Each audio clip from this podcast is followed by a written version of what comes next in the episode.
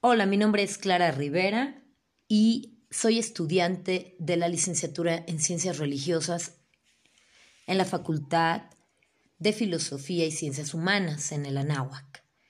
El tema que elegí es el tema del aborto como problema ontológico.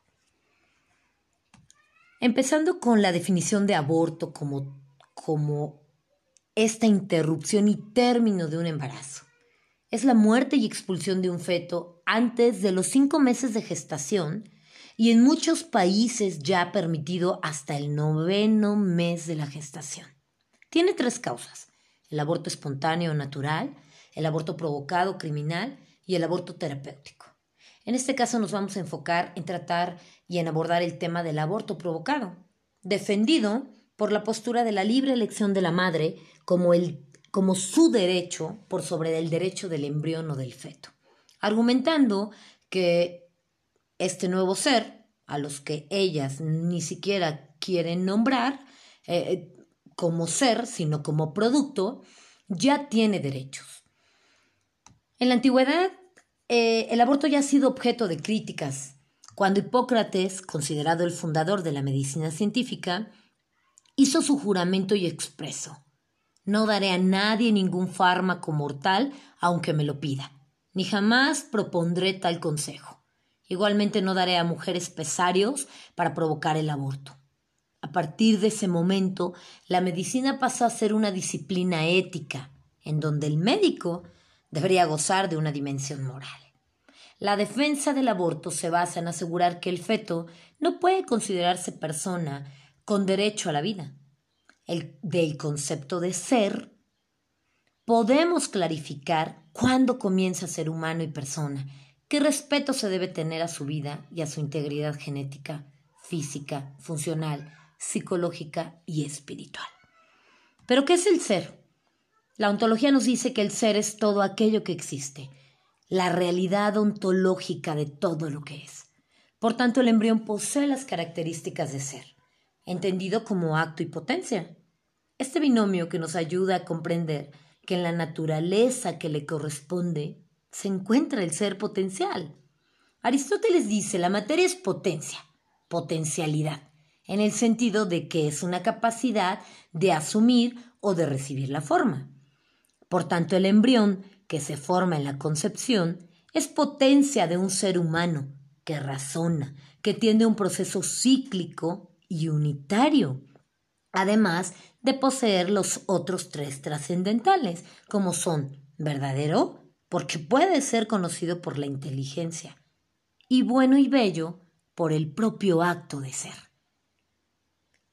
Uno de los argumentos que yo ocupo para defender el derecho a la vida de este pequeño ser humano es el de la ley natural.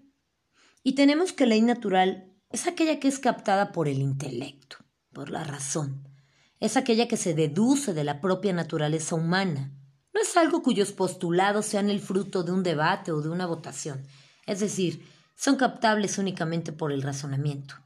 Por tanto, el aborto, como un asesinato deliberado y directo, efectuado en cualquier modo de un ser humano, en la fase inicial de su existencia comprendida entre la concepción y el nacimiento, es un ataque a la vida humana y en consecuencia un hecho antinatural. En conclusión, desde el pensamiento complejo, interrumpir con el argumento que sea la vida de un individuo de nuestra especie es un prepotente abuso de poder contra un semejante. Es negarle al universo la riqueza irreemplazable de una persona, defendiendo defendiendo a este ser individual de naturaleza racional, definición que es dada en el siglo V después de Cristo por Boesio. El ser humano comienza a existir desde que empieza a manifestar expresiones de las que se deduce su existencia.